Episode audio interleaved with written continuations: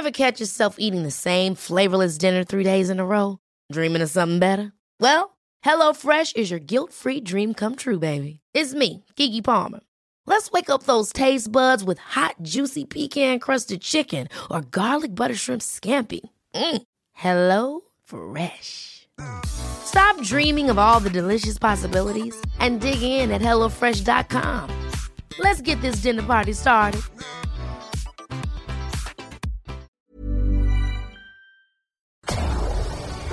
Tarde a tarde, lo que necesitas saber de forma ligera, con un tono accesible. Solórzano, el referente informativo.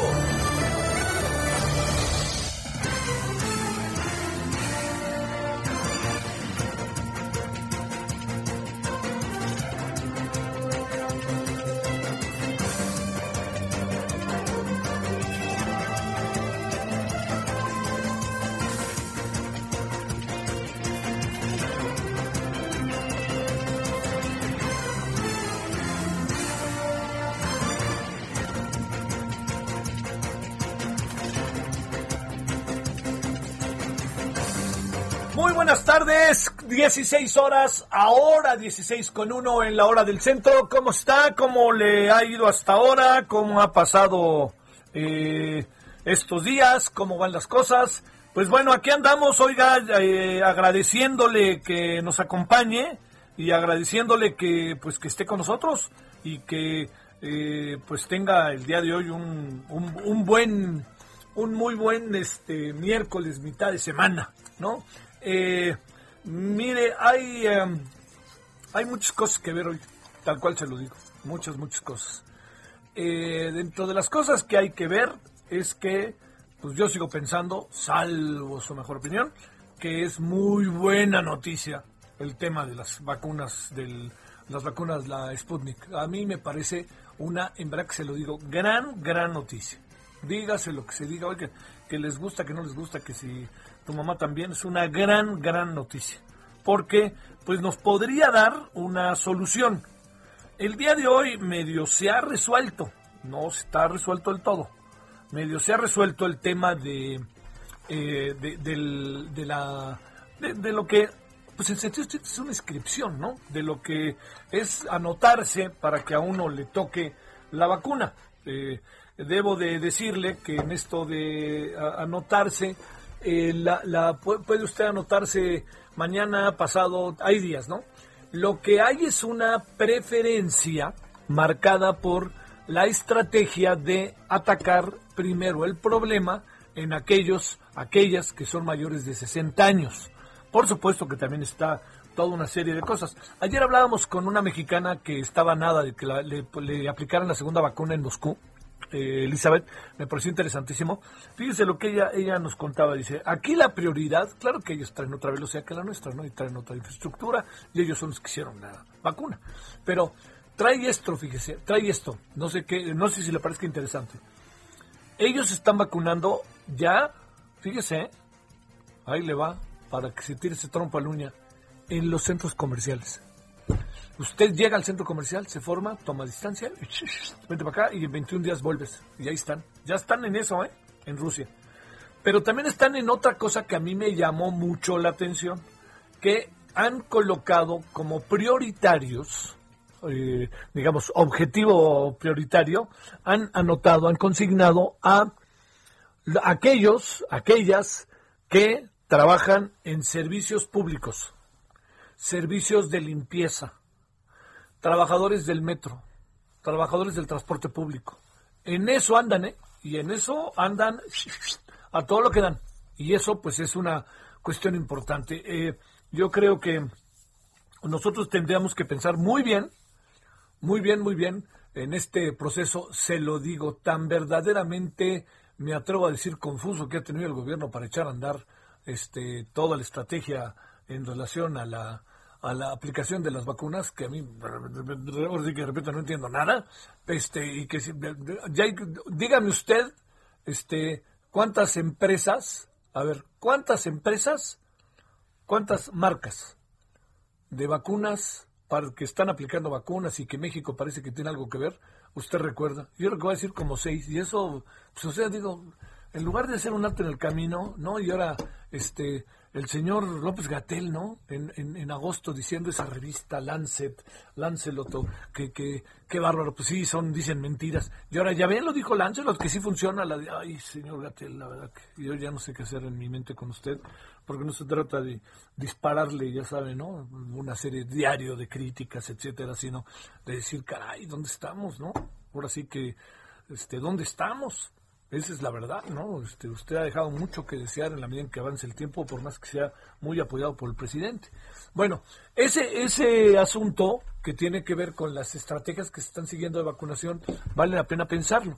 Y, ya sabe que ese es pues nuestro tema central. Es una buenísima noticia lo de Sputnik B, buenísima, buenísima. La verdad no sabe a mí qué gusto me da.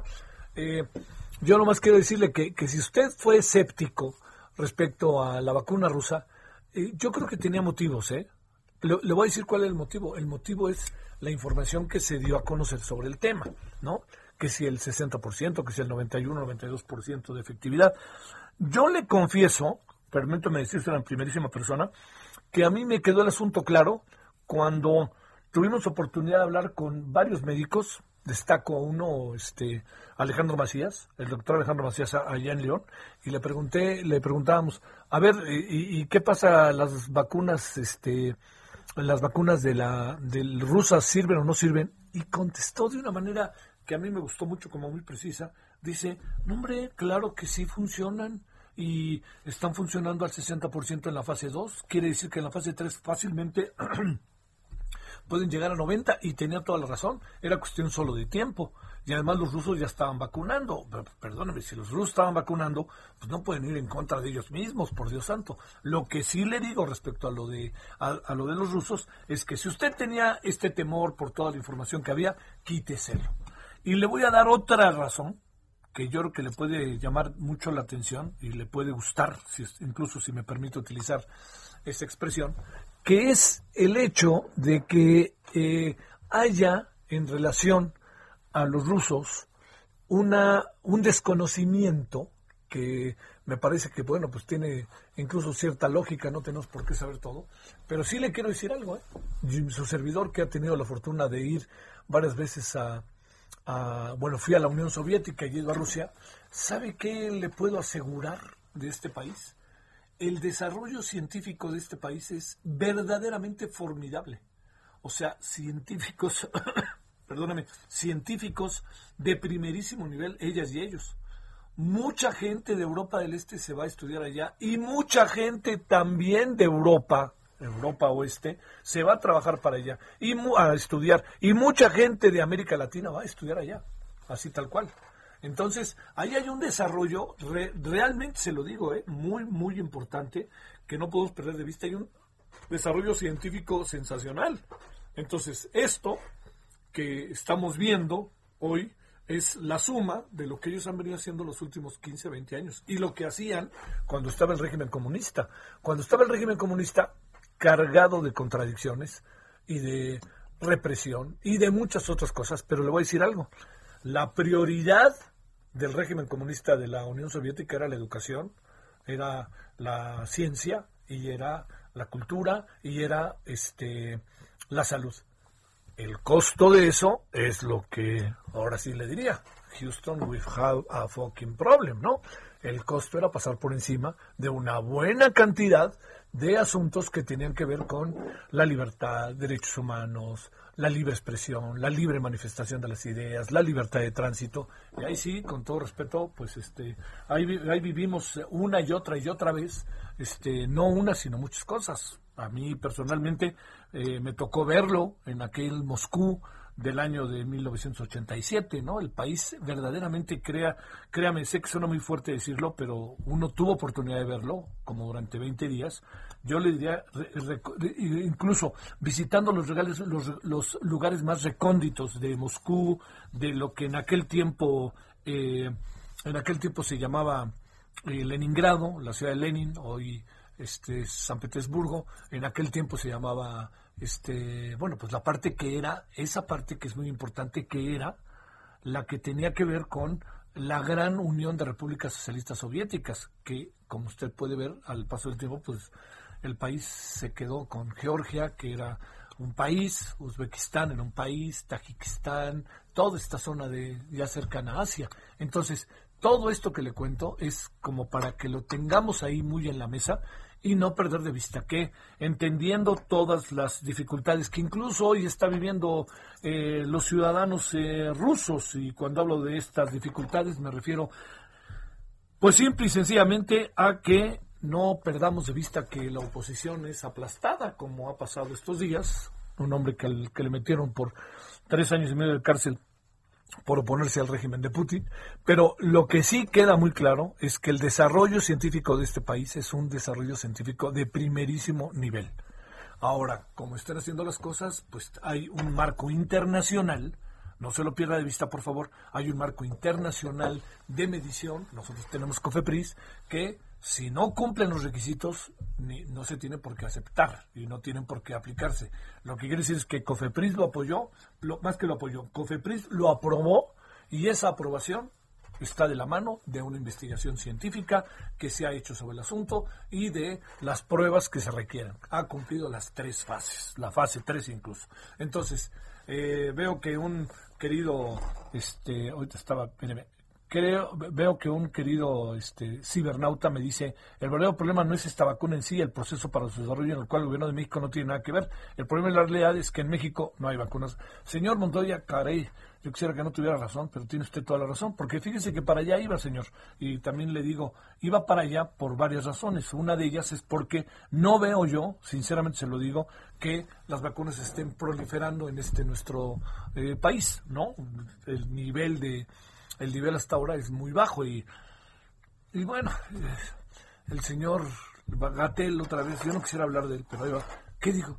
Es que hubo mucho estrés, por eso este, se cayó el sistema, pues no se puede nada hubo mucha emoción, eso habla de cómo la gente quiere, pues señor, es sobrevivir, a mí no me eche porras, y no le eche porras a los millones de habitantes cuando han, la verdad, pasado por alto a millones de habitantes en este país, que algunos de ellos contagiados y cientos de miles muertos, ¿no? Entonces, ahí también seamos, seamos un poquito más, me atrevo a decir, este, seamos, seamos más leales, ¿no? Más leales con nuestro propio trabajo. Bueno, en suma, al final, lo que le quiero plantear es que este asunto de las vacunas necesita pasar a la segunda etapa. ¿Cuál es esa segunda etapa?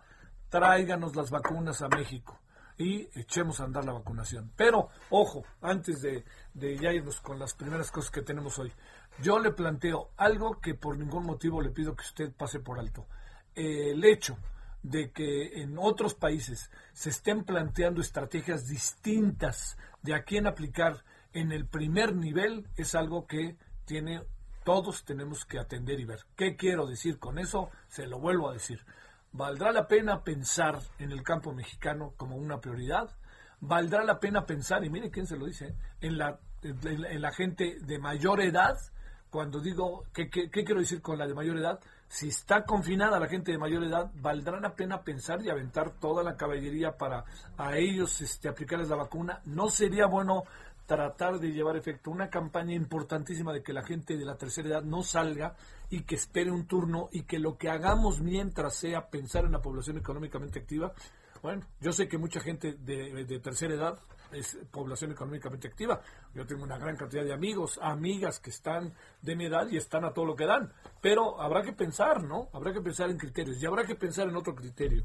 ¿Quiénes además del sector salud, que no han terminado, no presuman porque no han terminado. El sector salud no es solo la medicina este, pública, es también la medicina privada. Que los doctores que atienden a mucha gente y a mucha gente que luego va a ver los del propio gobierno no son susceptibles de ser contagiados y no, son, eh, no están en la primera línea de batalla. Bueno, todo eso para considerarlo. Pero considerar esto que le contaba de Rusia, que me llamó la atención. No vale la pena pensar en claro, un mediano plazo sería maravilloso que usted vaya al centro, a Perisur, para hablar del caso mexicano, o a la Macroplaza allá en Monterrey, y que de repente haya una hilera y diga, pues pásele usted, señor, véngase a vacunar, a ver, deme su nombre, tas, tas, y tener una base de datos. Bueno, sería maravilloso. Pero lo, lo que es mientras es, pensemos en los trabajadores del transporte público, en las personas que están en la basura los recolectores de basura. Imagínense todo lo que no están expuestos estos hombres y mujeres. Bueno, demos de vuelta por ahí y yo sí pienso que Qué bueno que llegó. Bueno, qué bueno que eh, eh, aquello de misión cumplida de Marcelo Obrar sí fue como una broma, ¿no? Misión cumplida, uno se imaginaba ya que desde mañana. Es que el uso del lenguaje de este gobierno es, pero verdaderamente fascinante. ¿Dónde están mis amigos semiólogos de la UAM para que hagan análisis y que les hagan ver todas las cosas que dicen, como Javier Steinú, la, como dice Javier Steinú, la contradictoria y confusa política de comunicación del gobierno ante el coronavirus, que lo ha demostrado con trabajo concreto y específico y que es una investigación que aquí ya dimos a conocer y que va saliendo día con día porque ya día con día la va alimentando. Bueno, aquí andamos agradeciéndole que esté con nosotros. Usted a decir, este cuate nomás le da coronavirus. No, no. Ahorita le damos a la industria eléctrica. Qué gacho de haber sentido la señora Rocío ¿no? Un día después, un día después que mandan a la Cámara de Diputados como preferente. La reforma a la industria eléctrica, la Corte le manda a decir, anulamos los elementos centrales de la política de confiabilidad, seguridad, continuidad y calidad en el sistema eléctrico nacional por violar el marco constitucional en materia de libre competencia, sustentabilidad, operación de la industria eléctrica y transición a energías limpias por cuatro votos a uno, ¿eh? ni siquiera estuvo reñido. La segunda sala de la Corte invalidó 22 disposiciones de la política pública publicada el 15 de mayo del 2020 por la secretaria de Energía, Rocío Nale, y de inmediato cuestionada por su intención de favorecer a la Comisión Federal de Electricidad en detrimento de los productores derivados de fuentes renovables. Pues señores, la reforma eléctrica va por ahí, va por beneficiar a la CFE y olvídese de la competencia. Primero la CFE con las energías fósiles que tiene. Bueno, va a ser un debate, una discusión. Hoy dijo algo el señor que parecía, de repente me da la impresión de que Ricardo Morales como el policía bueno y el policía malo, ¿no? Nunca, nunca le ha detenido un policía. Sale, ¿no? Y entonces sale uno, oiga, joven, ¿cómo nos vamos a arreglar? Pues ahí hable. No, pues espéreme, oiga, mire, ¿no? Dice, a ver, pues sus papeles, ya les tienen los papeles. Oye, pareja, pues fíjate, este señor, no, no, no, no, no. Entonces, uno, o sea, uno es bueno y otro es malo. Y entonces uno dice, bueno, o sea, lo, peor es que le toquen uno dos malos, ¿no? Pero si tienen la razón ellos, tienen la razón. Pero si no tienen la razón, uno le juega al bueno y al malo. Eso es lo mismo que hace el señor Mancera. El señor Mancera es a veces bueno y a veces el malo. Ahora ya salió con que hay que revisar muy a detalle la reforma eléctrica porque nos podríamos pasar de amparo en amparo hasta el final del sexenio pues la reforma eléctrica como está va directo al amparo hasta el final del sexenio. 16, 17 en la hora del centro. De nuevo, buenas tardes. Les saludo al servidor Javier Solórzano. Espero que haya tenido buen día miércoles hasta ahora. Solórzano, el referente informativo.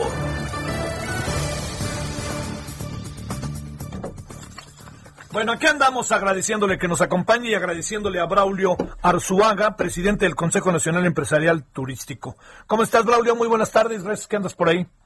Hola, Javier. Buenas tardes a tus órdenes. A ver, empecemos. Este, ¿Cómo anda? Eh, primero, partamos antes de que hablemos de hacia dónde vamos y si se puede colocar esto de esencial, el turismo.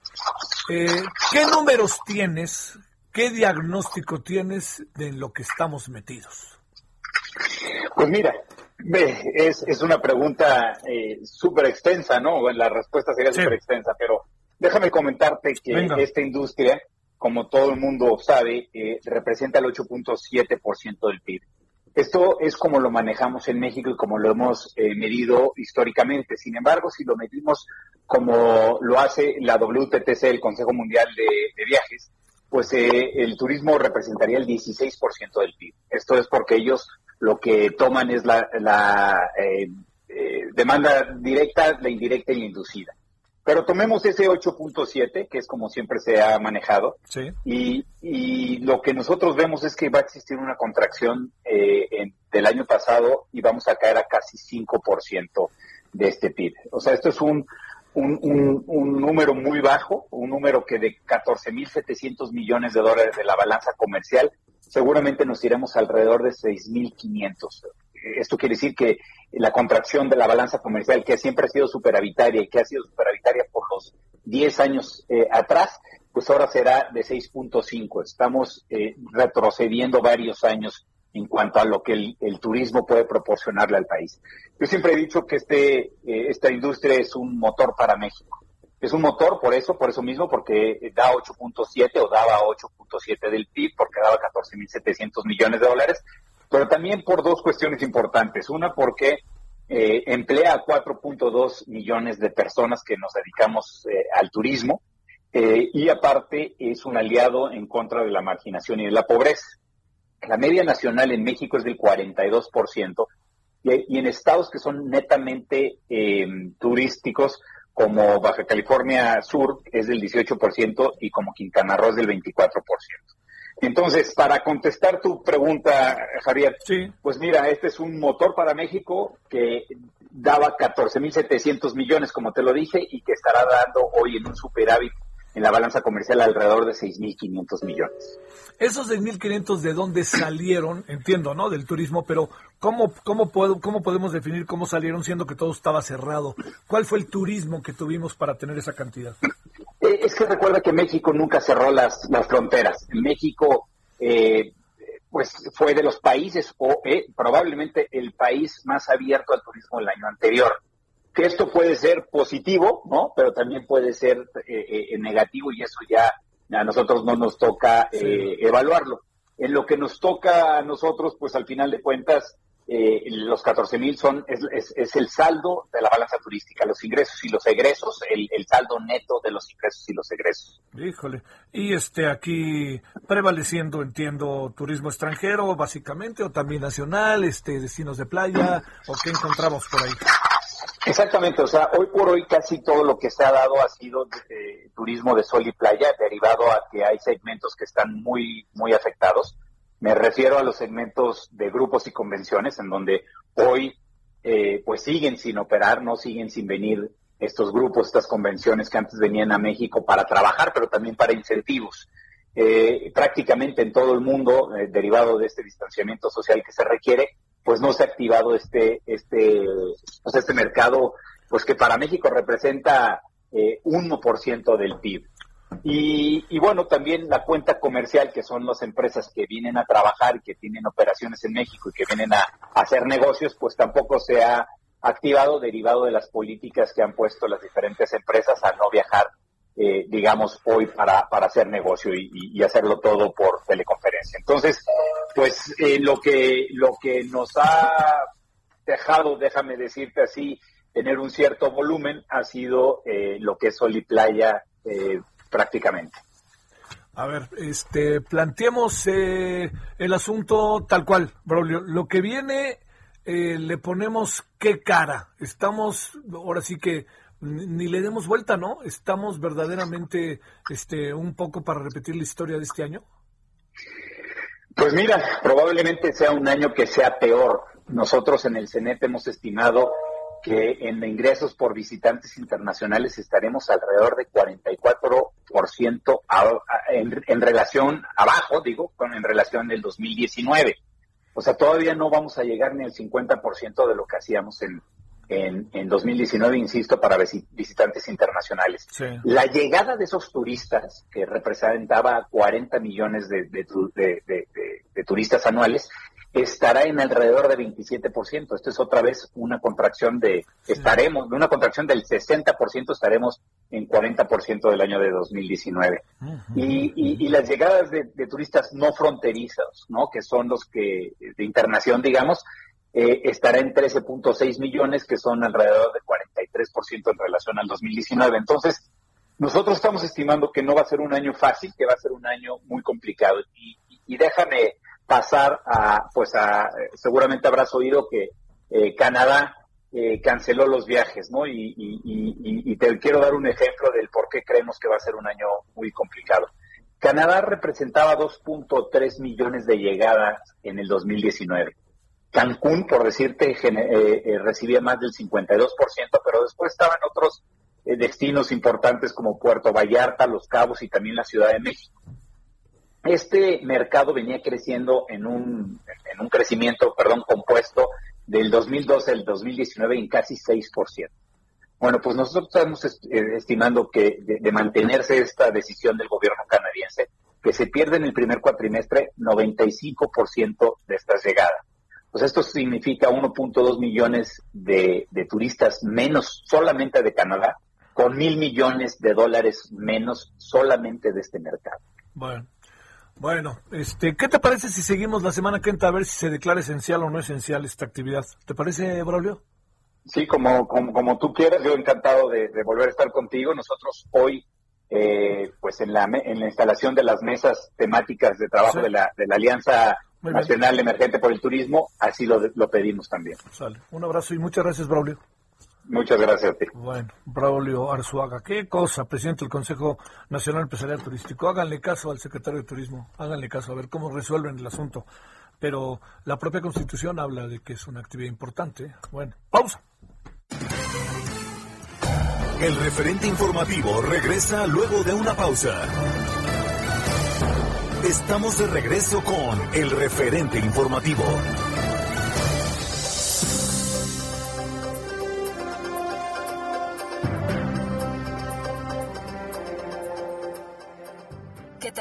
Muy buenas tardes, qué gusto saludarlos. Y estamos aquí en el referente informativo para platicar con todos ustedes de que ya se acerca el 14 de febrero, de que viva el amor, pero también viva lo que dura.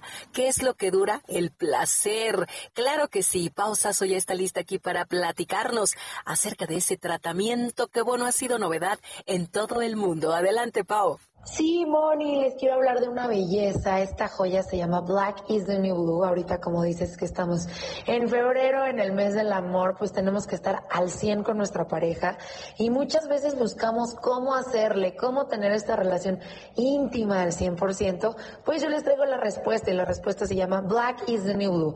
¿Qué es esto? No sé si recuerdan ustedes las pastillas azules, esas que te daban un resultado de cuatro horas y tenían muchos efectos colaterales. Bueno, la tecnología decidió avanzar y sacó Black is the New Blue. Y si usted marca en este momento al 800 2306 mil, 800 2306 mil, se puede llevar este maravilloso suplemento alimenticio que le va a cambiar la vida, porque olvídese los resultados de cuatro horas, nada de eso. Son resultados que duran, duran para siempre, ningún efecto colateral. Usted va a tener más potencia y más placer, así que llame al 800 2306 mil, 800 2306 mil, porque marcando en este momento le vamos a regalar el segundo tratamiento. En la compra del primero se lleva el segundo completamente gratis. Es momento que entre en esta nueva era tan maravillosa de la tecnología, que consienta su marido, que se consienta usted, hombre, y llame al 800 2306 mil para poder tener este tratamiento tan espectacular que le vamos a comprar uno y se va a llevar el otro completamente gratis. Así que marque al 800 2306 mil para festejar este 14 de febrero y no solo febrero mismo, ni marzo, abril, mayo, junio, julio, así que marque en este momento 800 2306 mil. Excelente, Pau. Amigos, pues a marcar, anímense. Gracias, continuamos. Solórzano, el referente informativo.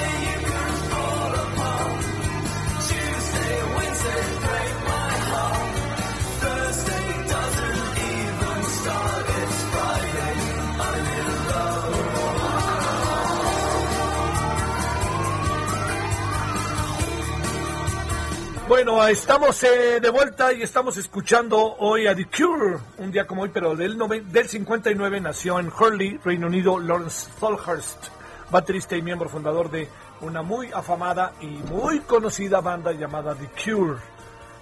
Viernes, estoy enamorado, así se llama esta canción. Bueno, déjeme decirle que ahí de la redacción me mandan lo siguiente para que usted esté luego, luego al tanto. Según Ciro Gómez Leiva en Twitter, la fuente es la fuente, eh, se informa lo siguiente. Elementos de la Fiscalía General de la República eh, han, habrían o han detenido este mediodía en Acapulco a Mario eh, Marín, el gober precioso. ¿Recuerda usted? Este asunto en breve va a ser trasladado a Cancún, donde es requerido por la justicia. Pero cuando le digo que fue detenido el, este Mario Marín, ese fue en Acapulco, el gobernador precioso. El caso es directamente el de la muy querida Lidia Cacho. Así de fácil, ¿no? Es todo lo que hizo, la secuestraron, hemos hablado muchas, muchas veces de ello. Entonces, eh, le diría, pues ahí está, eh, un asunto que se veía venir tarde que temprano y que este gobierno también había apostado, y habían sucedido muchas cosas al respecto. Entonces, pues bueno, el señor Mario Marín detenido en Acapulco y se lo llevan en cualquier momento a eh, a Cancún. Fíjese, hoy tuvo un doble, un doblete, porque también, bueno, desde ayer le informamos, ¿no? Que el señor Ansira había sido ya el gobierno español, la autoridad española ya había determinado que, podía ser deportado a México, llevado a México, eh, y entonces paró incluso, paró incluso en Canadá el vuelo, un vuelo ya muy famoso, este eh, que ahora está, debe de estar llegando a México, si no es que debe llegar en cualquier momento a México el señor Ancira. Y vamos a ver si va directito al tambo, eh, ya hablaremos al rato, o va al criterio de oportunidad, testigo de oportunidad, y ya sabes, como el señor Lozoya, que no sabemos, ni lo hemos visto al señor Lozoya. A lo mejor este sí lo vamos a ver, aunque este también puede contar cada historia, que qué bárbaro. Bueno, vámonos a las 16.37 en la hora del centro. Gerardo Suárez, cuéntanos. Muy buenas tardes, Javier. El Instituto Mexicano del Seguro Social, el IMSS, emitió el fallo para contratar el servicio de arrendamiento de 816 ambulancias de traslado, esto para los próximos tres años y por un monto de hasta 1.410 millones de pesos. Esta licitación se dividió en dos partidas. La compañía Integra Arrenda SADCB fue la ganadora de la partida 1, que es la principal, para el suministro de 691 ambulancias que serán utilizadas en el interior del país. En tanto, la partida 2 fue adjudicada a Lumo Financiera del Centro para 125 vehículos que trabajarán en el Valle de México. Javier, el director de Administración del Seguro Social, Humberto Pedrero, aseguró que esta licitación generó un ahorro de 34 millones de pesos y el proceso se transmitió en vivo para transparentarlo. Eh, explicó que esta licitación se lanzó el 26 de diciembre para renovar las ambulancias que ya estaban deterioradas y que el Seguro Social rentaba desde 2016 y en esta ocasión se decidió hacer la licitación en dos partidas. Además de proveer las ambulancias, los vehículos, estos proveedores se encargarán de cubrir el mantenimiento, los seguros para cubrir a los vehículos y muy importante a los pacientes ante un siniestro, así como la sustitución de las unidades al cumplir su vida útil. Hay que recordar que tan solo en 2020 el IMSS realizó más de 870 mil traslados para pacientes ambulatorios de hemodiálisis, traumatología, pacientes con cáncer de trasplantes y pacientes quirúrgicos, entre otros. Este es el reporte, Javier. Bueno, lo que sí es este, eh, estos fueron licitados y ya tenemos 816 ambulancias directamente para el traslado de pues enfermos, ¿no? Del Instituto Mexicano del Seguro Social. Así es, el, instituto cuenta con poco más de 500 ambulancias propias, pero la mayoría para realizar su labor diaria, pues dependen de este contrato de arrendamiento, más de 800 unidades. Bueno, sale. Muchas gracias y buenas tardes, Gerardo. Buenas tardes. Vámonos a las 16.39 en hora del centro. Carlos Navarro, ¿qué cuentas? ¿Qué, ¿En dónde anduviste este día? Buenas tardes, Javier. Te saludo con gusto a ti, al auditorio bien, en esta indómita Ciudad de México, cubriendo a la jefa de gobierno y a su gabinete, Comentarte que para modernizar micro, pequeñas y medianas empresas, las MIPIMES de la Ciudad de México, la Secretaría de Desarrollo Económico y la Asociación Nacional de Tiendas, Autoservicio y, Departamentales, ANTAT, suscribieron un convenio. El titular del CEDECO, Fadlala Cabani, y el presidente ejecutivo de la ANTAD, Vicente Yáñez, firmaron el convenio con este objetivo de fomentar la modernización de las MIPIMES en materia de comercio digital y marketing que permitan incrementar sus ventas. Y recordamos en algunos casos que hay personas que lamentablemente se han quedado en el tiempo y no logran modernizarse para actualizar y mejorar sus ventas, pues bueno, en este caso la ANTAD y la Secretaría de Desarrollo Económico van a apoyarlos en diversas estrategias. Incluso hay un portal que se llama antad.biz, V y Z para nuestros radioescuchas, y ahí podrán revisar la forma en que es una plataforma digital donde van a ofrecerles varias opciones para que estas MIPIMES se puedan actualizar en la Ciudad de México y más en esta situación de la pandemia donde han sido golpeadas severamente. Y también comentarte, Javier, que el regreso de las actividades de los más de 59 mil negocios estimados reabrieron, eh, que, se esperaba reabrir, fue de buena forma, dijo la jefa de gobierno Claudia Sheinbaum en su videoconferencia de prensa. Comentó que se comportaron bien los, los comercios, incluso respetando las banquetas. Ya ves que con este nuevo programa de reactivar sin arriesgar se les permite a los negocios utilizar la banqueta, incluso en algunas partes el arroyo vehicular se mantuvieron a la línea. Incluso ayer el INVEA hizo la revisión de alrededor de 1.070 negocios y en este caso solamente nueve fueron apercibidos porque no respetaron el horario que recordemos es hasta las 5 de la tarde que se les permite a estos negocios. Así es que bueno, buen saldo tuvo ayer la reapertura de más de 59 mil negocios, la gran mayoría respetando las medidas sanitarias y también impulsando la reactivación económica que tanto se necesita en la capital del país, Javier. Oye, eh, ¿Hay alguna información que nos pueda, eh, que podamos tener respecto a, eh, digamos, esta, esta decisión de reapertura de negocios? ¿Alguna tasa que hoy pudiéramos tener de contagios o algo así? ¿O en ese sentido, no solamente lo económico, también en términos de salud fue favorable? lo que nos comentaban las autoridades es que de acuerdo con la literatura científica, en estos negocios no se les permiten recibir personas por el simple hecho de que son lugares cerrados y es más fácil que se dispersen los aerosoles. Digamos que nada más es el servicio de, de ventanilla, por ejemplo, una zapatería, las personas solamente pueden ser atendidas en la banqueta, por ejemplo, no pueden estar entrando en estos casos, por lo tanto se evita que estas que, que encontremos estas filas que en meses pasados con la primera reactivación se dieran, ahora solamente se les puede atender en ventanilla y no, no están permitiendo, pero comentarte justo este dato que previo a la reactivación los principales contagios se daban en comercios como Tianguis, Javier. La gran mayoría de las personas afectadas fueron en tianguis, incluso lamentablemente los comerciantes eran los que tenían la tasa más alta de mortalidad. Entonces, de acuerdo con esta literatura científica y los datos que arrojan el Sistema Nacional de Vigilancia Epidemiológica, pues han trazado esta ruta de reactivación que, pues bueno, nada más faltan cines, faltan tiendas departamentales, faltan centros comerciales antros y bares, pero esos son lugares cerrados que son más propensos a mayores contagios, Javier. Estamos, eh, déjame preguntarte porque me quedé como con la idea de que a lo mejor el próximo lunes podrían abrir las tiendas departamentales y los centros comerciales. Eso es parcialmente, por supuesto. ¿Eso es cierto, no es cierto o qué pasó? Es correcto, Javier. El gobierno de la Ciudad de México el viernes pasado anunció que la fecha estimada era el 8 de febrero para que tiendas departamentales y centros comerciales pudieran retomar actividades. Sin embargo, en un inicio se había contemplado el primero de febrero, sin embargo, retrasaron y van a estar analizando con estos indicadores. Y hay que tomar en cuenta un dato muy importante. El lunes pasado que se reactivaron eh, estos centros comerciales y tiendas departamentales en el Estado de México, se vieron largas filas de parte de personas que, por ejemplo, iban a comprar ropa porque decían que ya no tenían.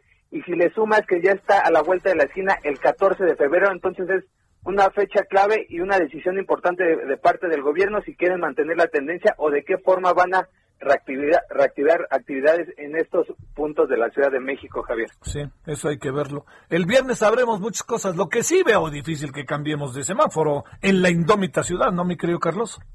Es muy difícil que cambiemos de semáforo. Actualmente la ocupación hospitalaria es del 81% y recordemos que uno de los indicadores para pasar al semáforo naranja era que la ocupación estuviera por debajo del 65%. Estamos a más de 15 puntos porcentuales, entonces probablemente es, es un hecho que la Ciudad de México se mantenga en este rojo disfrazado porque simplemente ya faltan pocas actividades para que retomen eh, en este semáforo rojo. Sale, pues sale, sale. Muchas gracias, eh, Carlos. Muy buenas tardes.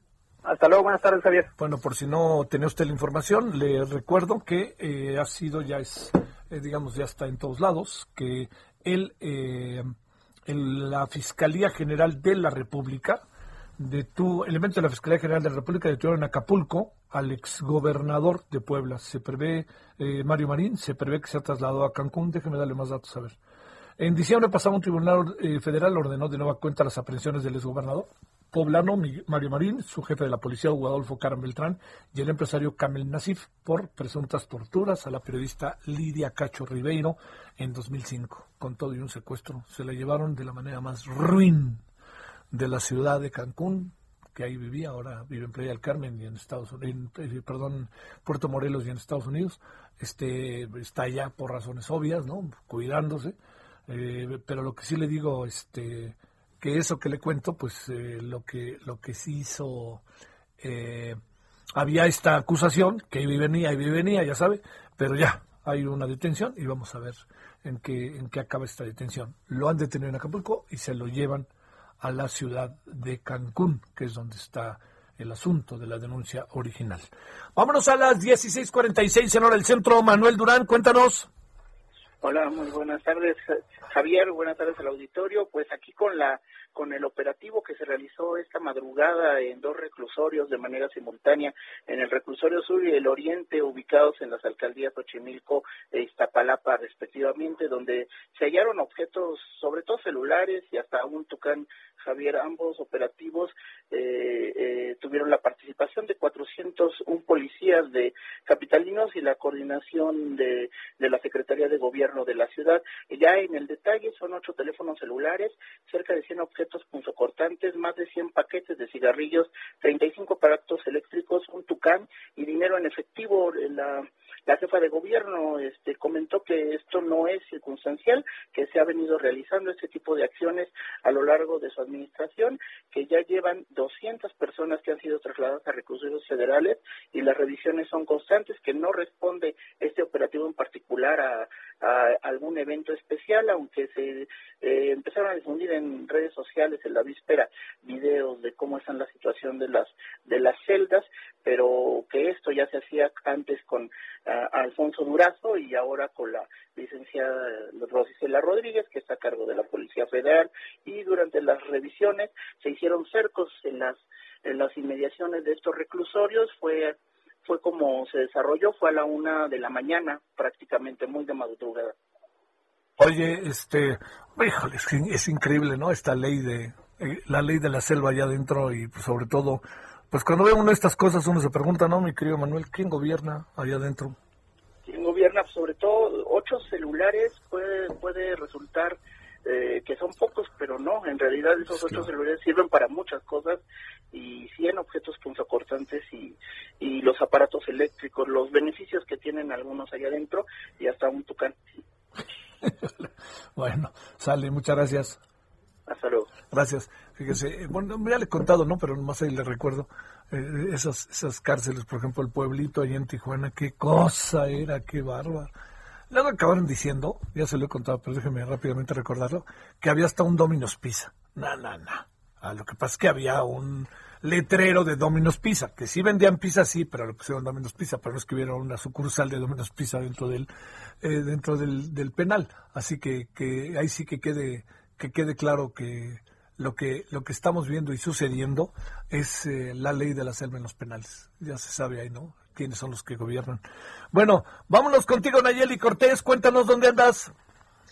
¿Cómo estás, Javier? Pues en el INE, donde ya se realizó el sorteo para definir el apellido, la letra con la que comenzará el apellido, de donde que servirá de base para seleccionar a los ciudadanos que fungirán como funcionarios de casilla. Serán alrededor de un millón de ciudadanos los que atenderán las 163 mil casillas que se instalarán el próximo 6 de junio. Ya en diciembre el INE había hecho un sorteo y de con base en este sorteo había quedado claro que serían ciudadanos nacidos en agosto y septiembre los que servirían de base para la selección. Hoy se agrega un elemento adicional, es decir, los ciudadanos que nacieron en agosto y septiembre y además su apellido empieza con la letra A, pues servirán para eh, que el INE haga su propia insaculación y seleccione a quienes atenderán las casillas el próximo 6 de junio. Los partidos políticos, Javier, pues confiaron en que la pandemia no cause una abstención de funcionarios y pues el día de la elección se tengan que andar tomando de la fila, porque según ellos pues eso se puede prestar a algún fraude electoral. Lo que tenemos por el INE, Javier. Bueno, oye, a ver, vamos a recordar porque varios ciudadanos se van a ver involucrados cuáles son las letras y cuáles son los meses, cómo funcionó. Eh, mire, eh, mira Javier, eh, tienen que ser ciudadanos que hayan nacido en agosto o septiembre y al mismo tiempo ciudadanos que además de haber nacido en, en, alguno de estos dos meses, su apellido empiece con la letra A. Los consejos distritales, son 300 los que tiene el INE, van a empezar a hacer la labor de auscultación, empiezan con los funcionarios, los, los, los, los, que llaman a capacitadores y asistentes electorales, empiezan a visitar a los ciudadanos que cumplen con estas variables, es decir, que nacieron en agosto o en septiembre y cuyo eh, primer cuya primera letra de su apellido es la A, para preguntarles si quieren ser funcionarios de Castilla. Quienes acepten, pues comenzarán con un proceso de capacitación. Primero es una cifra mucho más grande. Esta cifra se va depurando hasta llegar a un millón y ese millón sería el que atendería los que estarían distribuidos en las 163 mil casillas que se van a instalar el próximo 6 de junio. Eh, pasó en, en las elecciones de Hidalgo y Coahuila que contrario a lo que se pensaba, pues no hubo ausencia de funcionarios pese a la pandemia. El INE confía en que esto se replique el 6 de junio en la elección federal, Javier. Vale. Bueno, entonces queda claro los de la letra y septiembre sale. Este, muchas gracias. Gracias, Dayeli. Buenas tardes. Bueno, mi querido Augusto Atempa, además de lo que lo vas a informar, te tengo noticias. Estás insaculado, tú vas a tener que cuidar las, este, y de ser funcionario de casilla, porque pues tu apellido empieza con A. ¿Cómo has estado, Augusto? Querido Javier. No, no, no te esperabas esa noticia. Oye, tú dijiste, si el que va a informar soy yo, ¿qué andas haciendo? No, pues soy afortunado, Javier, porque yo nací en octubre, entonces no me toca. Cerca, oye, como dirían por ahí, ¿no? Cerca la bala. Adelante, Augusto. Estamos aquí en la Fiscalía General de la República, en la zona, en el hangar de la Fiscalía General de la República, en donde pues aproximadamente entre las cinco y media y seis de la tarde estará llegando Alonso Ancira en un avión de la Fiscalía, precisamente, en un avión en donde viajan dos pilotos, cuatro agentes y por supuesto el imputado, quien es acusado de lavado de dinero, cohecho y evasión fiscal. ¿Qué está pasando en este momento? Pues bueno, hay mucha expectativa, han entrado algunos vehículos federales, han ingresado también algunos vehículos particulares, no se sabe eh, precisamente la hora en que llegue. Y algo muy importante es que Alonso Ancira ha solicitado, de acuerdo con la información de su abogado, que se ha trasladado hacia su casa, pues teme contagiarse por COVID si es llevado al reclusorio norte. Hay que recordar que él tiene varios padecimientos de salud y su edad lo convierte en una persona vulnerable. Tiene aproximadamente 65 años y pues por ello el, el abogado de esta persona pidió al juez federal suspender el ingreso al reclusorio norte. Vamos a estar muy al pendiente porque pues Puede ser que sí, no se ha llevado al reclusorio norte, que se ha llevado hacia un osocomio, o bien podría ser llevado hacia su casa. Y es que el protocolo que establece la Fiscalía General de la República es que una vez que Ancira toque el suelo mexicano, agentes de la investigación criminal le leerán sus derechos y le dirán, le darán a conocer la orden de aprehensión en su contra y un servicio médico tendrá que constatar que, eh, pues, en qué estado de salud viene el imputado y de ahí se determinará si es trasladado al reclusorio, si es trasladado a un osocomio. Y pues nosotros vamos a seguir muy pendientes, Javier, porque pues no se sabe, puede que salga lo mismo que sucedió en julio del año pasado, donde Emilio Lozoya eh, supuestamente salía de esta puerta uno, no salió de esta puerta, salió por otra puerta y solamente pusieron un cebo que llegó al reclusorio norte mientras él era trasladado hacia un socomio. Javier, mi reporte. Ni la más eh, remota idea por lo pronto, ¿no? Así es, vamos a seguir muy al pendiente, vamos a estar a la espera de que llegue este avión de la Fiscalía. Sale, Augusto, muchas gracias. Cualquier cosa antes de las eh, 18 horas ahí te encargo. Sale, gracias, Augusto. Gracias. Bueno, vámonos a las 10.54. ¿Qué tenemos para la noche de hoy? Vamos a hablar con el presidente de la Comisión de Derechos Humanos del Estado de Tamaulipas. Te voy a decir por qué. porque resulta que estas 12, pues, estos 12 policías detenidos como presuntos responsables del asesinato y, y, el haber calcinado a 19 eh, migrantes, parece ser que no era la primera que hacían estos policías estatales. Ojo con eso, ¿eh? Más bien, no parece, más bien estaban ya involucrados en otros casos. Bueno, vamos a hablar de ello, vamos a hablar del caso de los migrantes y vamos a hablar también, hoy va Agustín Basabe, vamos a hablar del caso de Lidia Cacho con esta detención de Mario Marín, que sin duda es importante. Bueno, a lo, lo detuvieron a Acapulco y se lo están llevando a Cancún. Bueno, vámonos a una pausa, estamos de vuelta. El referente informativo regresa luego de una pausa. Estamos de regreso con el referente informativo.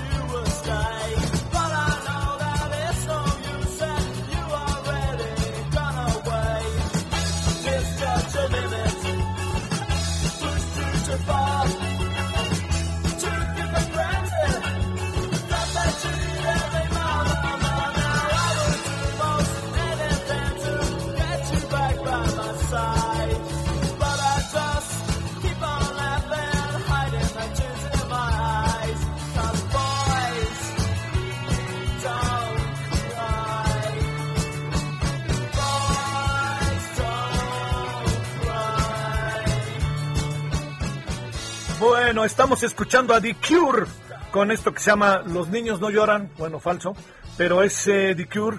Hoy estamos eh, en, el onomástico de Hurley, había nacido Lawrence Tholhurst, baterista y miembro fundador de la banda The Cure, allá en Reino Unido todo ello. Bueno, es Boys Don't Cry The Cure. Ahora 17-12 en el centro.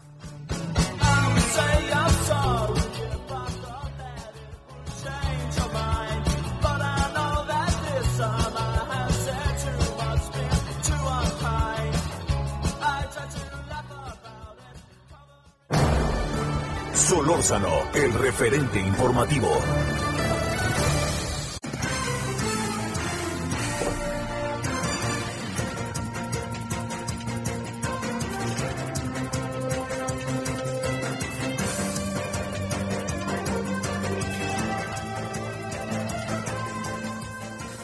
Eh, oiga, como sea, déjeme dar un poquito nomás de antecedentes, es un es un asunto, ¿eh? La detención del señor Mario Marín en Acapulco.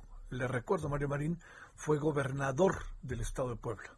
Fue gobernador, eh, fue de hecho el último gobernador priista, luego ganó Moreno Valle y este y además de ello le fue secretario general de gobierno y fue dirigente estatal del PRI. Eh, la acusación que pende sobre él es su presunta responsabilidad en el delito de tortura en contra de la periodista y escritora Lidia Cacho Ribeiro. Lo que pasó es que hizo una serie de denuncias fundamentadas a través de grandes investigaciones periodísticas de eh, diferentes cosas que pasaban en Cancún, en lo cual participaban personajes de alto nivel del mundo empresarial y del mundo político.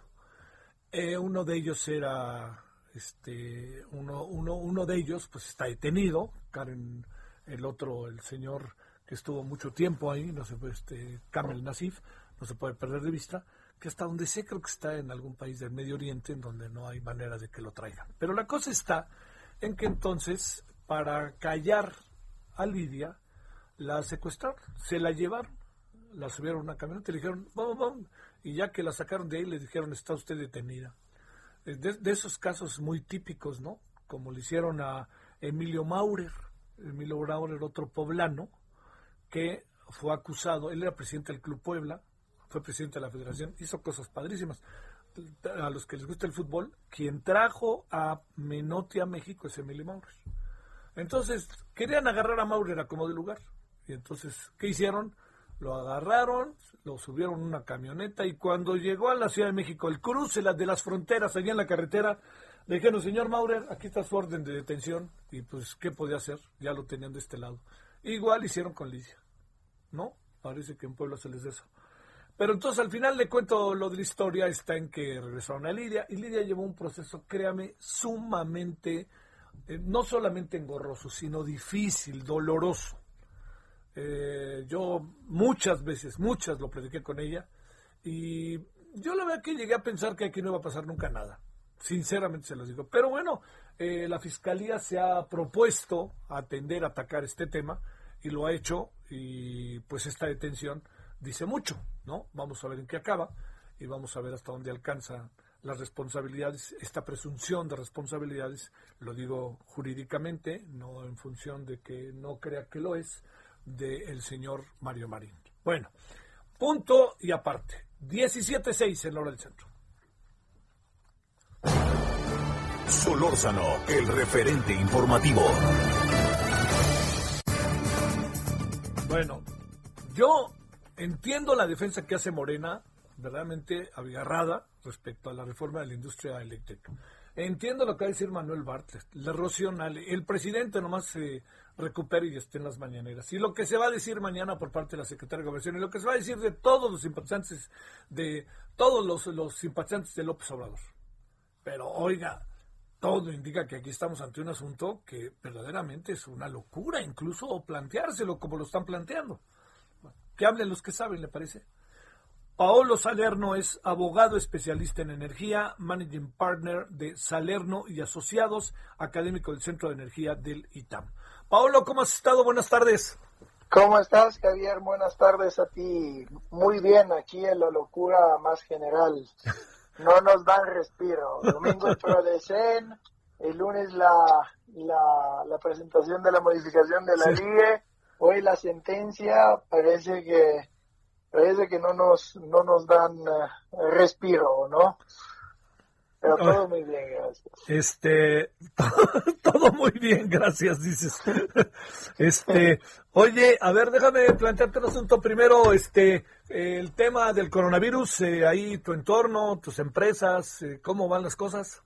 Nosotros, uh, afortunadamente, como somos una firma legal, podemos trabajar en home office. Uh, llevamos trabajando desde marzo del año pasado. ¿Sí? Gracias a Dios, uh, la prioridad es mantener al salvo a mis, a mis chicos y a sus familias, porque el tema no es solo que se se puedan contagiar las, las uh, digamos ellos, sino que puedan contagiar a su familia. Entonces, gracias a Dios, todo bien. Qué bueno. Estamos muy encerrados y salimos con mascarilla y ya sabes, desinfectando todo y cuidándonos lo más que se pueda y la verdad que es muy importante que todo el mundo lo haga porque pues los hospitales ya están muy saturados y, y las consecuencias pueden ser muy graves. Sí, Hemos es- perdido familiares amigos muy cercanos Wow. y la verdad que es un momento difícil y, y hay que aguantar con todas las fuerzas que podamos y consenso cívico, ¿no? De nosotros. Sí, claro, por ahí. Esa es la parte que nos compete, aunque de repente seamos críticos del, aunque seamos críticos del manejo por parte del gobierno de la pandemia. A ver, Paulo, déjame plantearte, este, eh, he escuchado que, que, digamos, hay gente que dice que es la mejor opción que tenemos en la reforma a la industria eléctrica, porque por fin el Estado va a ser rector, etcétera, etcétera. A ver, yo te diría, tú que estás directamente en esto, que lo ves diariamente, a ver, ¿cuál, cuál sería, a ver, te lo digo en serio, Pablo, ¿cuál sería la manera más pausada de verlo, la manera más justa de verlo, no para treparse en un bando o en otro bando? Eh, de entrada, ¿es una buena reforma o no? No, no es una buena reforma. Mira, yo, yo intento ser siempre muy objetivo. A ver, nosotros a nivel mundial tenemos unos compromisos eh, muy claros.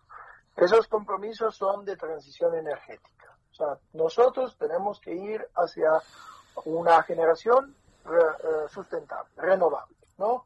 Entonces, eh, lo que se tiene que hacer es esta bendita transición. A través de la reforma energética, México había sido uno de los países que más inversión a nivel mundial había tenido en energías renovables. Entonces, esto no es algo de México o de esto del otro, es una cosa que han hecho todo, lo, está haciendo Biden en Estados Unidos, el pacto verde para, para los ciudadanos europeos en la Unión Europea y hasta China está haciendo implementación de esto. Entonces, lo primero que, que, tenemos que decir es que esta propuesta que, tiene muchas cosas que, dejan un poco a, reflexionar porque no están muy claras, eh, no es una propuesta que va en, el sentido de la transición energética. O sea, es decir, eh, un, un, elemento, Javier, que yo creo que, que todo el mundo debería de tener claro, es que CFE ya no es o no debería de ser una única empresa, sino que CFE debería de curar, son varios sectores, hay el sector generador que tiene seis eh, empresas, hay el suministro calificado, hay el suministro básico, etcétera, etcétera. Entonces, CFE debería de, digamos, de, estar cuidando sus negocios. Entonces, en lugar de, eh, digamos, de, quemar combustorio o de quemar carbón, pues deberían de hacer un plan agresivo de transición de la CFE. Y esto es lo que no, uno no se puede explicar. ¿Por qué no, no meter la CFE en condiciones de tener plantas más rentable. Si yo genero con combustorio y me cuesta 100 dólares el megawatt hora y generando con solar en la última subasta le estaban dando a 20 dólares, pero ¿por qué quieren que las DPS generen más barato? O sea, o, sea, más caro. O sea, ¿por qué no puede generar más barato? Entonces no es una cuestión ideológica o una cuestión de está bien, está mal. Es una cuestión de, de, de, de negocio a favor de la CFE. Si yo como ciudadano hoy día alguien me preguntara, pues lo que yo quiero es una energía más barata y una energía más limpia, ¿no? Entonces, para obtener eso, eh, obviamente el, el, método que se había utilizado a través de la subasta era fenomenal. Lo ha copiado toda Latinoamérica. Y te diré más, el 26 de enero España implementó sus primeras subastas eléctricas de renovables.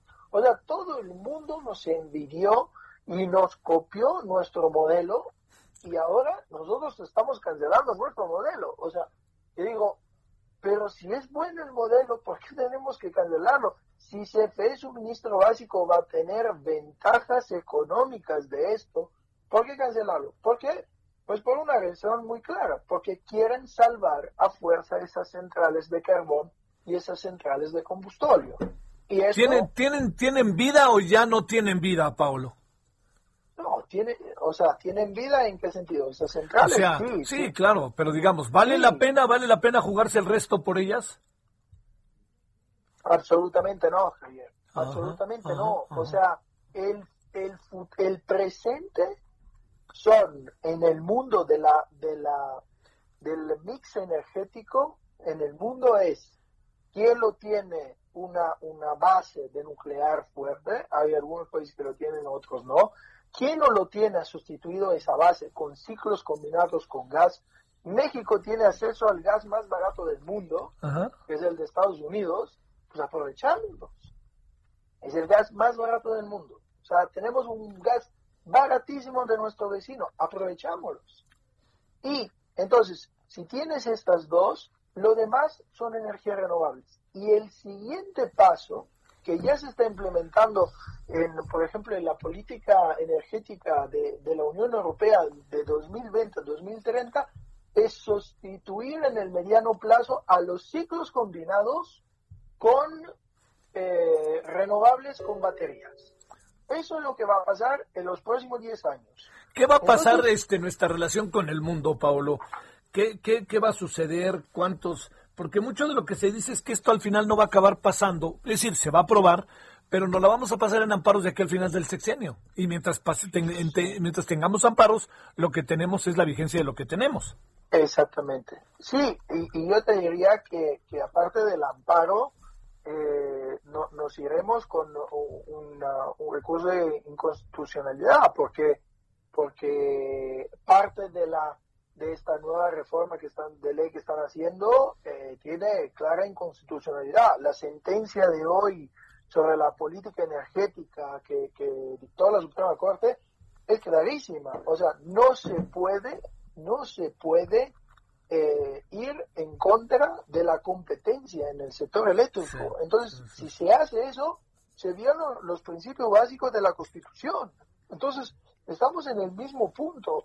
Y, y además, una cosa, Javier, muy importante, en ningún momento ningún privado ha, ha, externado una inconformidad o una, un recelo a que CFE mejore sus plantas de generación, etc.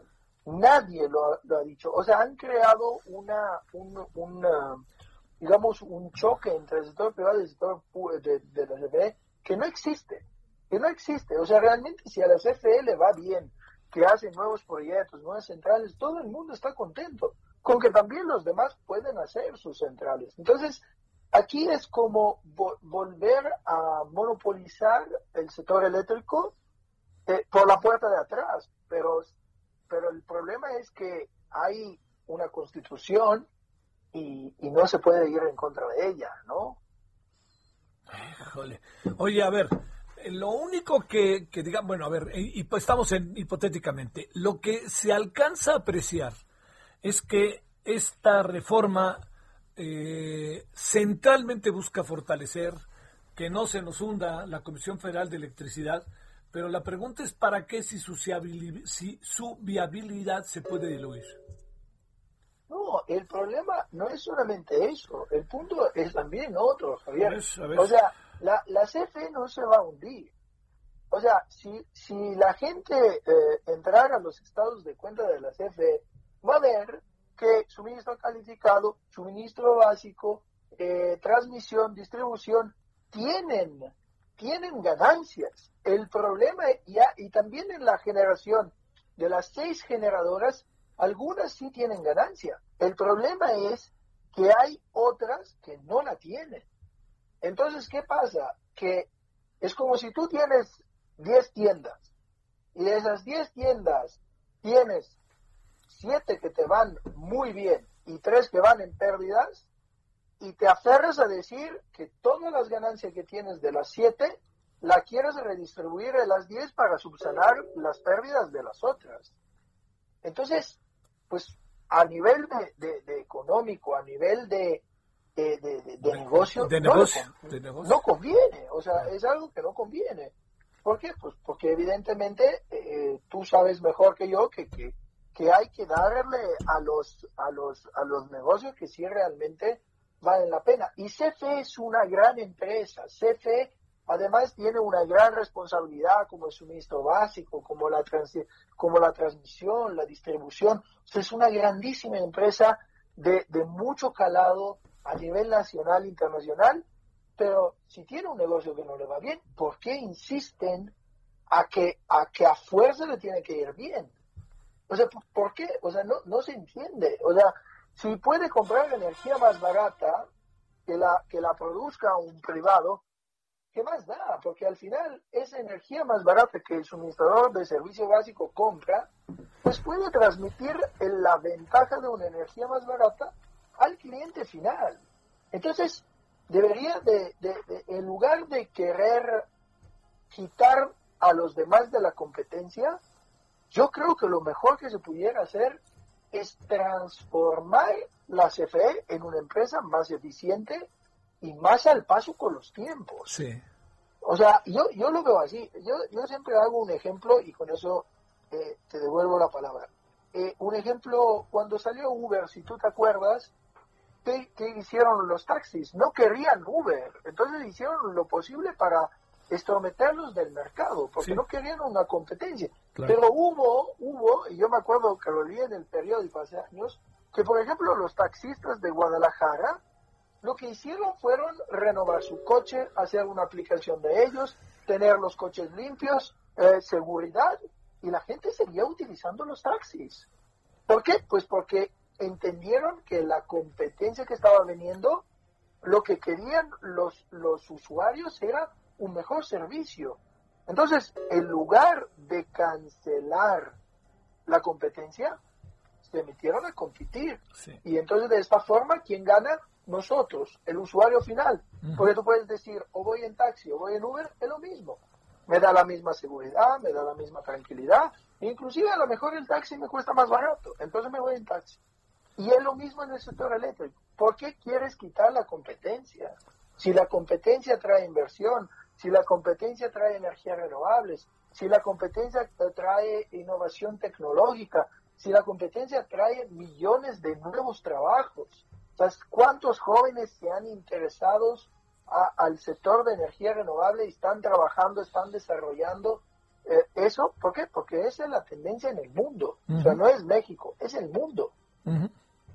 Oye, pero todo indica que porque es preferente, tienen 30 días para decirle que sí. Dice ahora el policía bueno y policía malo en que se ha convertido Ricardo Mancera, es que dice, bueno, vamos a este vamos a, hacer un debate eh, parlamentario. Este, eh, lo que también veo es que esos debates, sinceramente, Paolo, de repente, pues sí están ahí, pero no sirven de mucho, perdón. perdón, pues, perdón, perdón. No, sí, no, no, e, es que realmente, mira, si, si ellos lo hacen por una cuestión ideológica y piden el voto, eh, como, como diría, como dice en Italia, de fidelidad, ¿no? O sea, tú eres de mi bando, entonces me votas, que sea bueno o que sea malo. Entonces es una, una decisión política ideológica.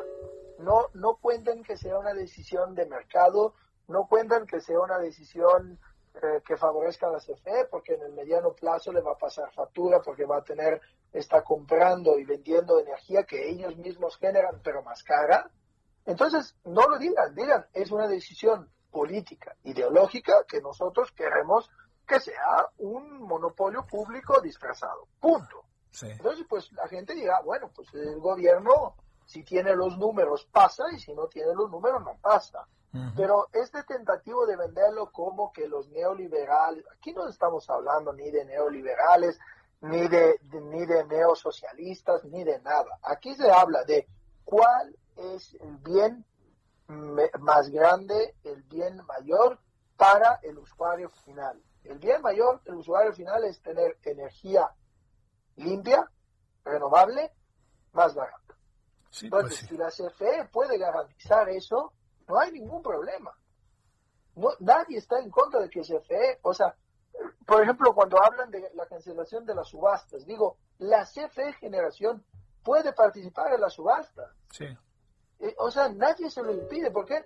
¿Por qué no hacen un parque solar de 500, de 500 megas o un, un, eólico de, de, de, de 500 megas? Nadie le dice que no.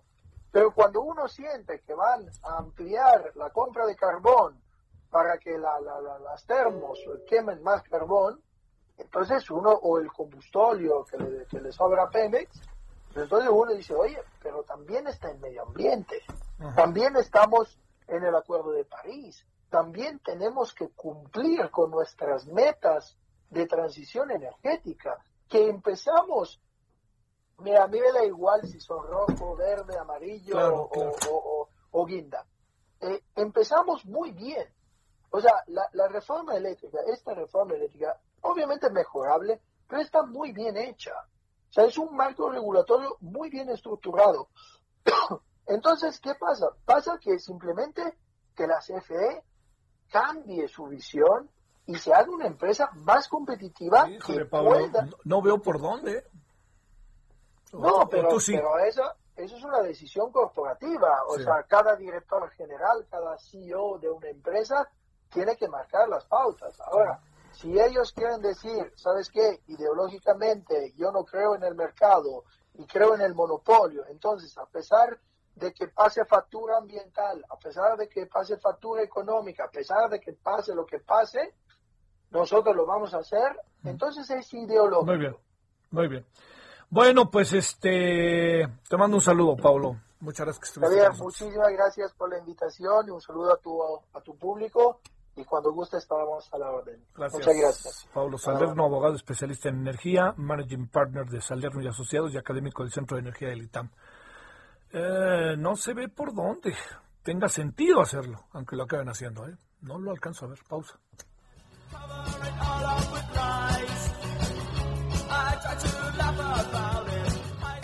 El referente informativo regresa luego de una pausa. Estamos de regreso con el referente informativo.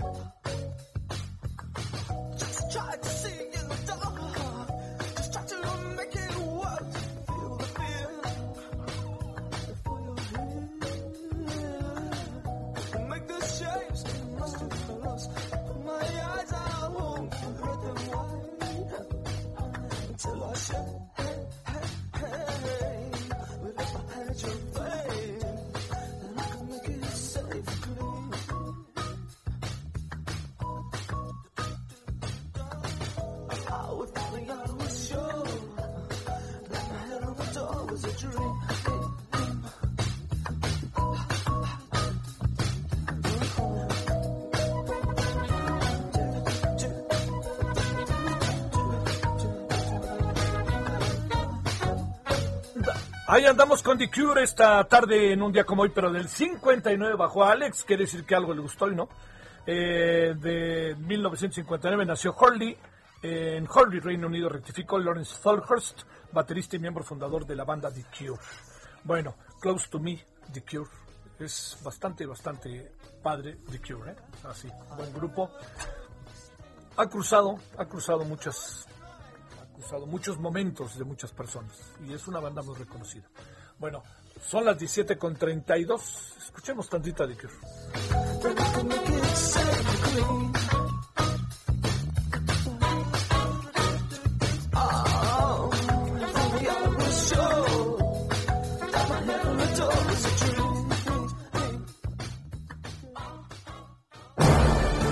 Solórzano, el referente informativo.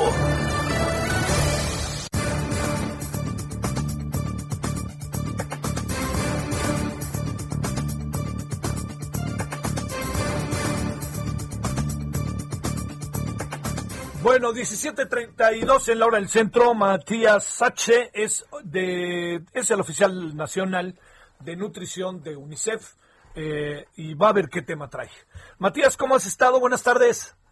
Muy buenas tardes, Javier. Un gusto saludarte. Muchas gracias por invitarnos nuevamente a tu programa. Es un gusto, en verdad. Sabes que son temas que, que nos rondan y que nos son importantes. A ver, déjame, plantearte el punto de partida. A ver. ¿Qué, ¿Qué ha pasado a lo largo de todos estos, ya, ya el año en México y el mundo, pero en México primera, como primer deber diría la canción, eh, ¿qué ha pasado con, eh, con la lactancia, con la leche materna, con aquello que son las madres que acaban de tener a sus hijos y que le dan este, leche a sus hijos? ¿Qué, qué hijas? ¿Qué ha pasado? Eh? Claro que sí, muy buena pregunta, Javier. Pues este año sí hemos visto, digo, no tenemos datos duros respecto en qué medida tal vez se ha dejado de, de, de, dar la lactancia materna a los niños, ya que sí existe pues un mito o una creencia de que la lactancia se puede transmitir a través de la leche humana, perdón, de que el virus del COVID se puede transmitir a, través de la leche humana, lo cual pues no es cierto, tanto UNICEF como la Organización Mundial de la Salud eh, eh, eh, recomiendan continuar con la lactancia materna incluso cuando una mujer da positivo a, a COVID. Entonces lo que nosotros hemos estado haciendo es continuar eh, promoviendo la lactancia materna, ya que como sabemos fortalece el sistema inmunológico, protege a los niños y niñas de enfermedades, pero la lactancia también tiene muchos beneficios para las mujeres y para la sociedad en general. Y pues el día de hoy eh, presentamos justamente junto con la Secretaría del Trabajo y Previsión Social un diagnóstico sobre los avances específicamente de las políticas a favor de la lactancia materna en el lugar de trabajo, con resultados pues muy interesantes, ya que lo que también sabemos es que las mujeres que trabajan son las que menos amamantan a sus hijos, no solo de manera exclusiva, sino también el tiempo que lo hacen comparado con aquellas que no trabajan. A ver, vamos aquí a ver. Eh, el tema de, lo que ustedes hoy han presentado sobre este diagnóstico, eh, yo te diría, en, en este país que es México, este tema, cómo lo estamos trabajando, qué estamos haciendo con él, por dónde van las cosas. Claro que sí. Eh, como te decía, uno de los momentos en donde la, lactancia cae dramáticamente es junto cuando las mujeres se reincorporan a su vida laboral.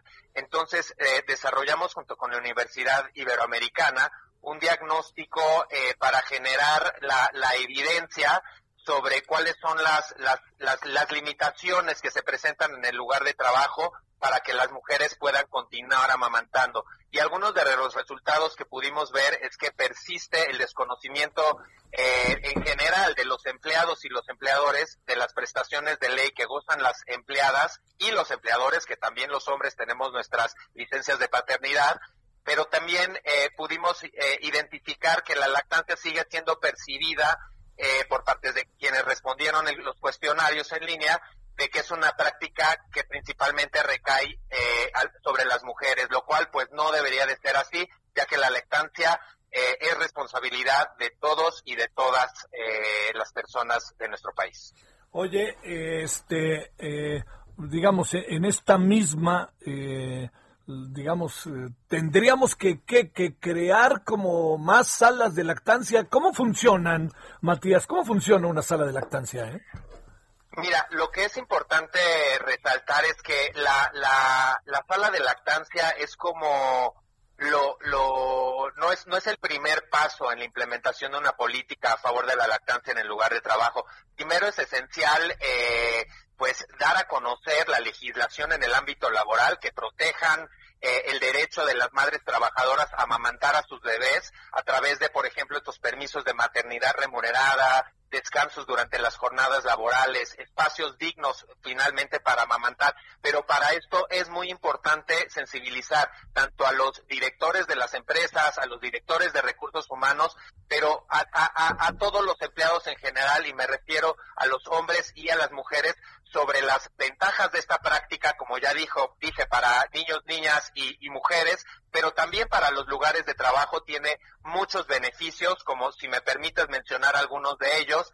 Se ha identificado que la lactancia puede incrementar la eficiencia y la productividad de las trabajadoras, reducir el abstencionismo, eh, ya, que las mujeres y, o sus hijos se enferman menos, entre otras cosas, ya que eh, pues finalmente se enferman mucho. Entonces, la lactancia también eh, está, está, se ha comprobado que genera una satisfacción y un compromiso con la empresa. Entonces, e incluso hay estudios, por ejemplo, en Estados Unidos, en donde se pudo ver que empresas que tienen este tipo de, de, de políticas implementadas pueden ahorrar un promedio de 3 dólares por cada dólar invertido.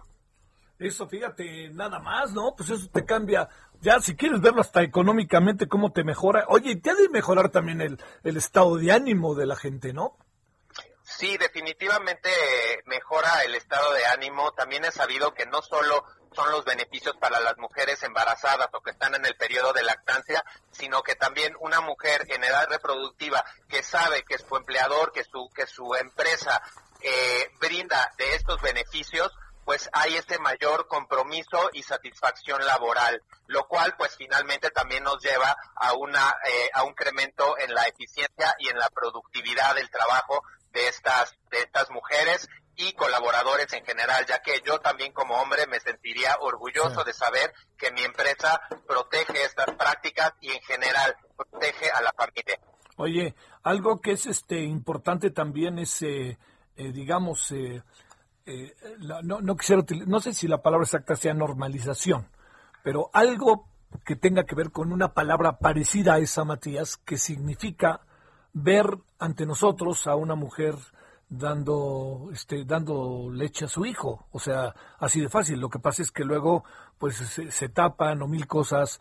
También hay gente que le gusta ser como cuidadosa pero, lo que quieras pero, que ya no nos sorprenda verlo eh, totalmente de acuerdo no nos debería de sorprender verlo yo creo que es un tema que, que puede ser tal vez eh, controvertido, pero finalmente la lactancia es un acto natural, es un momento en el que la mujer le está proporcionando un alimento maravilloso a, su, a su ser querido eh, y que más bien como sociedad deberíamos de felicitar a todas las mujeres que lo, que lo hacen, deberíamos de protegerlas y asegurar que lo continúan haciendo ya que le están dando el mejor alimento a sus bebés que finalmente van a querer crecer más sanos, más nutritivos y van a justamente contribuir eh, pues al desarrollo y a la prosperidad de nuestro país.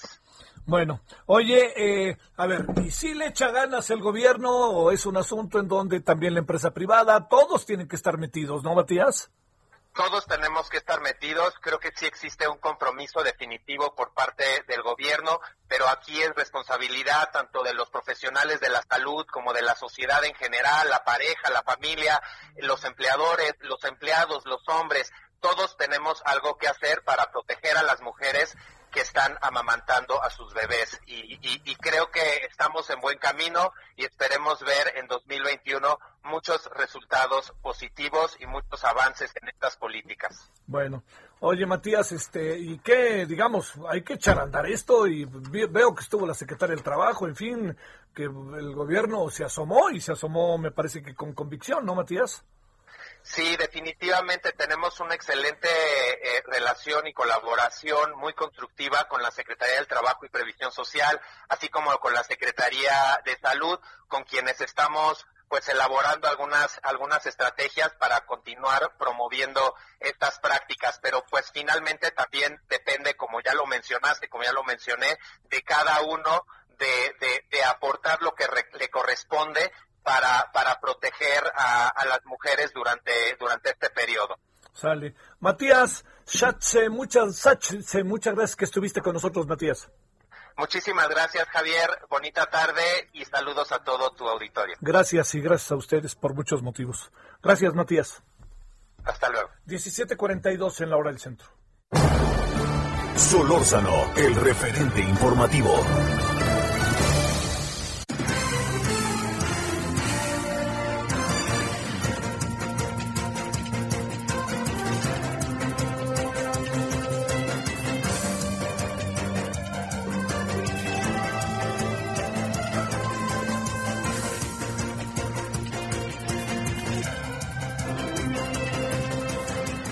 Vámonos, eh, ya llegó el señor Alfonso Alonso Ancira al ratito, cosa de nada para que nos cuente eh, el señor Atempa cómo están las cosas. Por lo pronto, vámonos contigo, Carlos Navarro, ¿qué cuentas? Buenas tardes, Javier, te saludo con gusto a ti, auditorio, y bien. Ante la polémica que surgió por la iniciativa que envió el presidente Andrés Manuel López Obrador para fortalecer a la Comisión Federal de Electricidad, la jefa de gobierno de la Ciudad de México, Claudia Sheinbaum, salió a defenderla e incluso la avaló. Recordemos que ella es maestra y doctora en, Ingeniería en Energía por la Facultad de Energía de la UNAM. la jefa de gobierno le dio el visto bueno y es que recordemos que se trata de una propuesta para reformar la ley de la industria eléctrica y con ello blindar a la CFE y limitar a las empresas privadas en el país. La jefa de gobierno recordó que a partir del año 2000 se modificó en su momento la ley para que hubiera un esquema que se llamaba productores independientes. Bajo este esquema de productores independientes que crecieron principalmente en el sexenio de Vicente Fox, se generaron contratos de la Comisión Federal de Electricidad donde la contratación a generadores privados estaba obligada a comprarles a estos para que generaran electricidad o no la generaran. Ahora sí que ella le llamaba un negocio redondo. Después detalló que estos fueron aumentando, estos esquemas de privatización fueron aumentando incluso con Enrique Peña Nieto y es por ello que se desvincula lo que es el Centro Nacional de Control de Energía de la Comisión Federal de Electricidad como una entidad autónoma separada de este organismo y la jefa de gobierno a través de distintos argumentos como los que te comentaba Javier y con el respaldo que ella tiene en la especialidad de energía respaldó esta propuesta que ha causado polémica en estos últimos días. La oposición ha señalado que no es correcta esta, este esquema para beneficiar a la Comisión Federal de Electricidad y veremos de qué manera se desenvuelve en el Congreso, Javier. Vale. Bueno, este Carlos, yo no, no me imagino una mirada crítica del planteamiento de López Obrador a pesar de los del currículum destacado de la señora Claudia Sheinbaum. ¿eh? Me parece que coincido contigo, Javier, coincido plenamente porque pues recordemos que ella lo ha acompañado principalmente en estos temas desde que el entonces jefe de gobierno se lanzó por la presidencia por primera vez. Ella ha sido como una asesora para él, eh, principalmente en estos temas de energía y tienes toda la razón, no va a haber una mirada crítica hacia una propuesta que venga desde Palacio Nacional. Y yo no veo, yo más bien lo que veo es que están viendo por el espejo, ¿no? Están viendo, están viendo al pasado para tratar de distinguir el futuro, pero bueno. Señor Carlos Navarro, te mando saludos, gracias. Hasta luego, un fuerte abrazo, Javier. Gracias. Eh, 17.45 en la hora del centro, que ya llegó el señor Alonso Ancira. Cuéntanos, Augusto Atempa, cuéntanos. Así es, Javier, a las 5 con 11, 5 de la tarde con 11 minutos aterrizó la aeronave donde pues fue trasladado eh, Alonso Ancira en un Challenger 605, en donde vienen o venían dos pilotos, cuatro agentes de, de la Fiscalía y por supuesto el diputado Alonso Ancira a las afueras del hangar, pues en este momento hay más medios de comunicación que policías, incluso solamente hay una patrulla de la Guardia Nacional. Nos informan que alrededor de las 2 de la tarde ingresó un camión blindado en el que presuntamente estarían trasladando a este imputado hacia el reclusorio norte. Hay que quedar en claro que pues no se sabe si sí va a ser trasladado al reclusorio norte, va a ser trasladado a un nosocomio. En estos momentos lo que se sabe es que se le están leyendo la carta de derechos a Ansira, pasará un examen médico y después de este examen médico se determinará si pasa al reclusorio norte o a un nosocomio. Y como bien te lo platicaba hace unos instantes, el abogado pues pidió que no sea llevado al reclusorio norte porque pues es considerado una persona de riesgo eh, con el COVID, una persona vulnerable, tiene 65 años, tiene algunas enfermedades que podrían agravar su salud y por ello se le pide al juez federal que pues se suspende este ingreso al reclusorio norte y pues nada, perdido, pide que se que sea enviado a un domicilio, a un domicilio de Alonso Ancira para que ahí sea procesado y se lleve a cabo todo este proceso legal que tiene en contra por lavado de dinero, por evasión fiscal y por cohecho.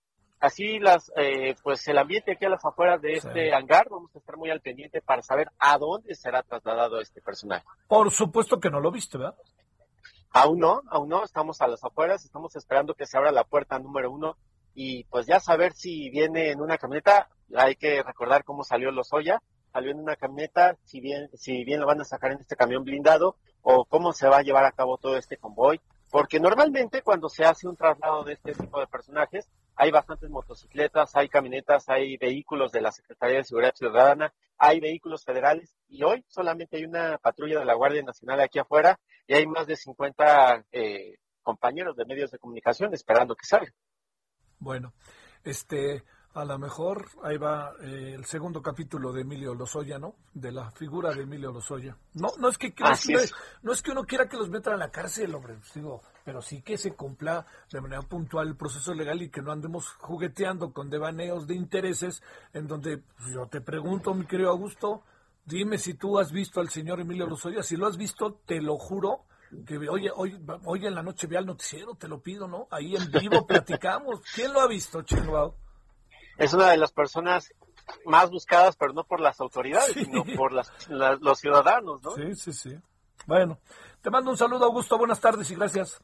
Muy buenas tardes. Bueno, vamos a ver qué pasa. Al rato sabremos si al final el señor eh, este Alonso Ancira es detenido o no. eh, insisto, no, no, no se trata de que eh, juguemos a que hay que meter a la cárcel a la fuerza, pues no, no, pues si no tiene responsabilidad, si la ley le permite no estar precisamente en, en, medio de, un proceso de esta magnitud y él puede irse a su casa, si la ley lo marca así, y si es, si le puede dar coronavirus, así de fácil se lo digo, en relación a, a lo que puede pasarle por el coronavirus, por la salud, etcétera, pues también uno entiende, ¿no? Pero, pero tampoco le estemos dando muchas vueltas al asunto, ¿no? Bueno, vámonos a las 17 con 48 en el centro. Gerardo Suárez, cuéntanos.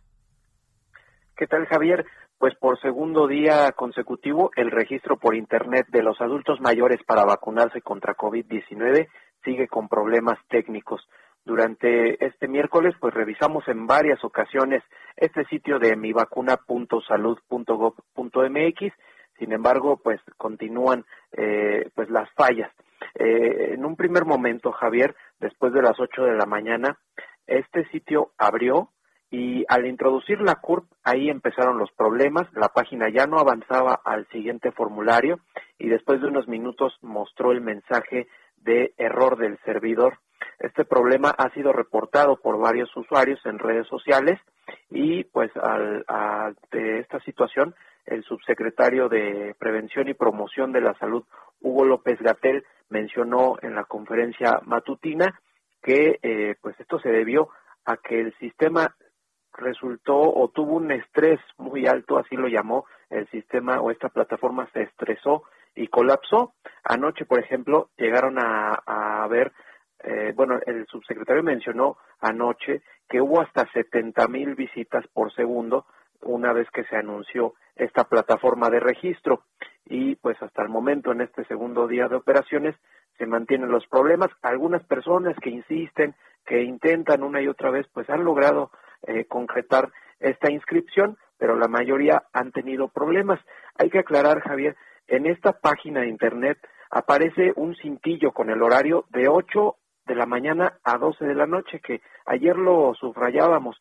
Sin embargo, las autoridades han determinado que esta plataforma va a dar servicio las 24 horas del día.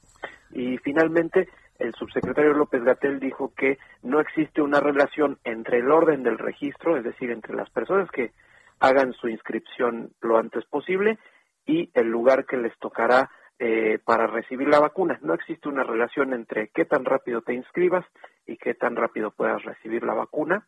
Sin embargo, pues sí existe un orden en el Plan Nacional de Vacunación, porque dentro de la población de adultos mayores, los primeros que serán inmunizados son los son las personas de 80 años y más, después las de 70 a 79 años y por último las de 60 a 69 años.